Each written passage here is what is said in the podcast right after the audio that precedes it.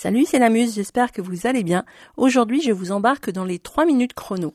Je vais vous parler d'un petit chef-d'œuvre bijou, c'est le cas de le dire, puisque je vous présente le livre Riche, pourquoi pas toi, de Marion Montaigne, accompagné par Michel Pinson et Monique Pinson Charlot. Tout ça, c'est chez Dargo.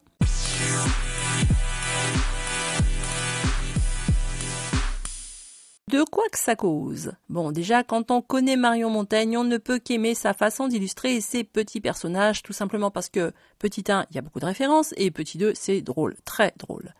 Marion Montaigne est également connue sous le pseudo Prof Moustache.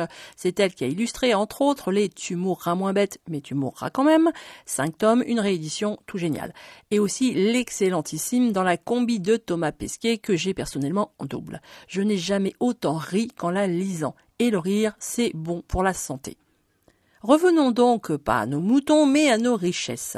Marion Montaigne s'est associée à deux chercheurs, des sociologues, les fameux Michel Pinson et Monique Pinson-Charlot, qu'elle a également grimé. Qu'est-ce qu'on rigole? Alors, de quoi qu'on cause?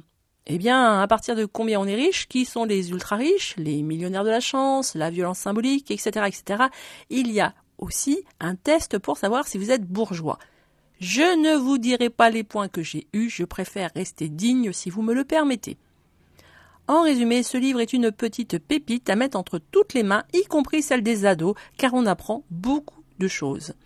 Et oui, amis lecteurs, amis lectrices, on est toujours le riche d'un autre. Alors, où commence la richesse? Très bonne question, vous avez 4 heures, sinon gagnez du temps, rigolez un peu et lisez l'excellent Riche, pourquoi pas toi? Voilà, les 3 minutes chrono, c'est terminé pour aujourd'hui. J'espère que cela vous a plu. N'hésitez pas à vous abonner, à mettre un petit commentaire, y compris sur Spotify, et à en parler autour de vous. À très vite avec la muse.